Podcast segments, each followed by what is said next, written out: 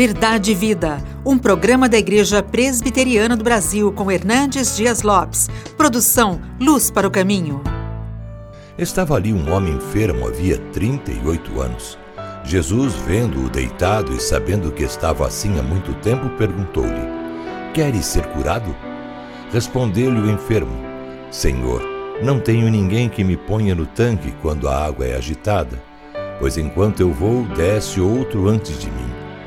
Então lhe disse Jesus: Levanta-te, toma o teu leito e anda. Imediatamente o homem se viu curado e, tomando o leito, pôs-se a andar.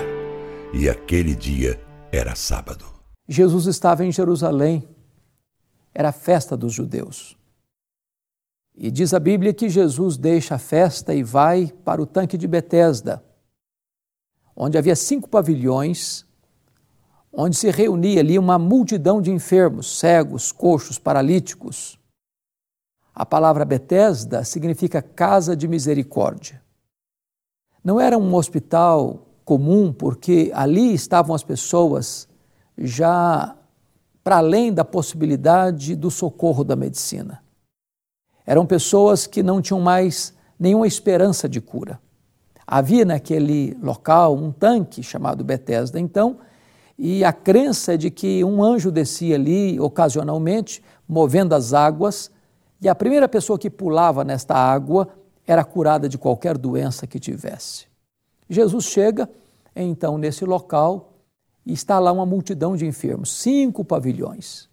E de repente Jesus se depara com um homem paralítico que estava já paralítico há 38 anos, talvez com seu corpo completamente definhado, talvez numa maca já mal cheirosa. E Jesus se aproxima desse homem e pergunta assim: Queres ser curado? O homem responde: Eu não tenho ninguém que me lance na água quando ela é agitada. Então Jesus ordena-o: Levanta-te, toma o teu leito e anda. Imediatamente o homem se viu curado, tomou o seu leito e começou a andar. Eu quero destacar aqui algumas lições muito importantes, porque a pergunta de Jesus parece, a princípio, sem propósito. Como assim um homem enfermo há 38 anos e Jesus se aproxima dele perguntando: Queres ser curado? Parece-nos que todo doente quer ser curado. O problema daquele homem não é querer ser curado. O problema desse homem é que não havia chance, possibilidade de cura para ele. O problema desse homem é que ele estava ali abandonado à sua própria sorte, há 38 anos. O problema desse homem é que ele estava completamente esquecido da família, dos amigos, da sociedade, da religião. Ele se sentia um monturo humano um ser descartável. A pergunta de Jesus é diagnóstica. Queres ser curado?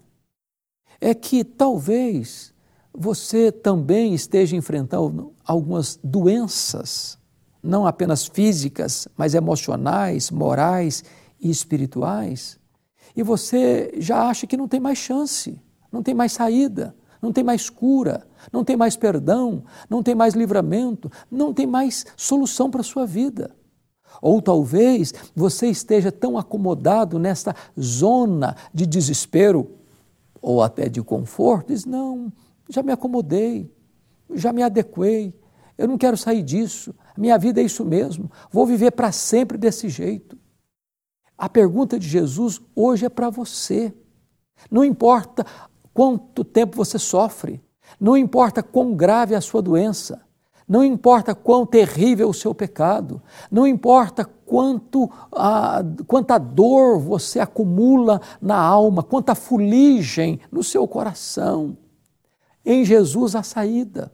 Em Jesus há perdão, em Jesus há cura, e Ele agora está perguntando para você: você quer ser curado? Ele não está perguntando se é possível, quanto tempo você sofre, há quanto tempo as pessoas abandonaram você. Não é essa a pergunta. Você quer ser curado? Esta é uma pergunta maravilhosa e é feita ao seu coração. Bom, a, o homem responde com uma evasiva. O homem não responde sim, eu quero, ou não, não quero. O homem responde assim: eu não tenho ninguém. Por que Jesus fez essa pergunta? Será que Jesus precisava dessa informação? É claro que não. Ele é onisciente, ele sabe todas as coisas. Ele conhece os segredos do nosso coração, ele conhece as nossas palavras antes que elas sejam proferidas. Jesus fez essa pergunta para que aquele homem entendesse uma coisa: antes de você ser curado, você precisa reconhecer quão grave, quão profunda é a sua doença. Você precisa fazer um diagnóstico da sua própria vida. Havia naquele homem uma doença mais grave do que a paralisia há 38 anos.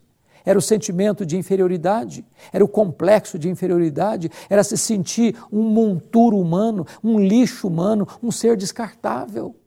Era se sentir não amado, era se sentir um coitado, desprezado por todos, e essa dor da alma era certamente mais profunda do que a dor que assolava o seu corpo.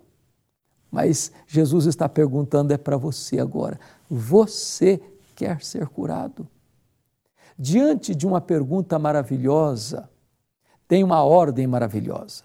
Levanta-te, toma o teu leito e anda. Ora, se a pergunta queres ser curado parece estranha, a ordem parece mais estranha ainda.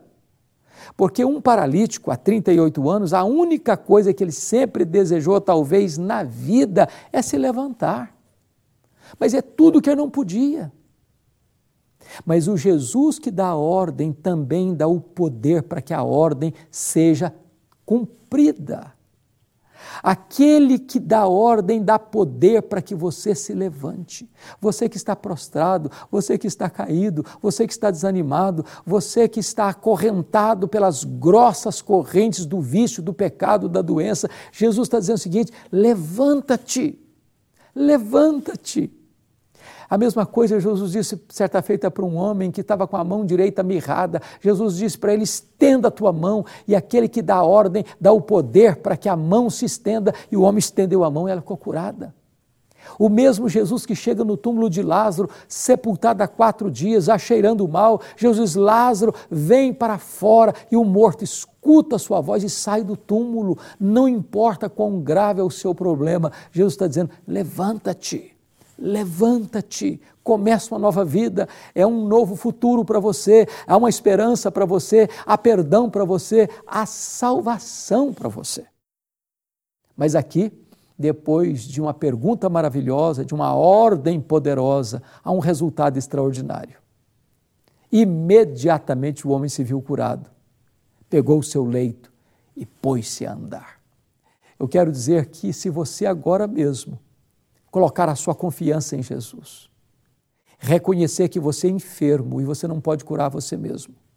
Reconhecer que você é pecador e você não pode perdoar os seus próprios pecados. Reconhecer que você é fraco e não pode andar com as suas próprias forças, mas você agora está disposto a crer em Jesus, crer na palavra de Jesus, a pôr a sua confiança em Jesus, o resultado maravilhoso vai acontecer. Imediatamente você vai ser curado, imediatamente você vai ser perdoado, imediatamente você vai tomar posse de uma nova vida, imediatamente você vai se ver livre, livre, verdadeiramente livre. A Bíblia diz assim: se o Filho vos libertar, verdadeiramente sereis livres. Eu vou orar por você, que talvez esteja aí prostrado, sem esperança, com a esperança morta, achatado emocionalmente, se sentindo o pior dos seres humanos, abandonado, esquecido, achando que não tem mais chance para você, que só a morte pode lhe dar um abraço. Eu quero dizer para você que Jesus chegou na sua vida. Jesus chegou na sua casa de misericórdia. Jesus se importa com você, Ele ama você. Ele é o, aquele que veio exatamente para trazer esperança para você. Ele veio para os doentes, ele veio para os pecadores, ele veio para você, ele veio para mim, ele veio para nós. E agora mesmo ele pode restaurar sua sorte, agora mesmo ele pode perdoar os seus pecados, agora mesmo ele pode dar para você vida eterna. Onde você está? Ore comigo. Deus, eu quero te dar graças, porque em Jesus há esperança. Porque Ele nos cura, porque Ele nos perdoa, porque Ele nos restaura, porque Ele nos salva, porque Ele nos dá vida eterna, porque Ele faz tudo novo na nossa vida. Aplica, Senhor, esta palavra ao coração daqueles que nos assistem. É o que te pedimos em nome de Jesus. Amém.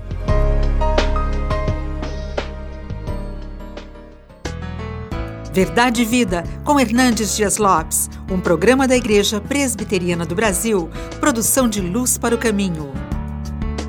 Luz para o Caminho, o Evangelho de Cristo através da mídia.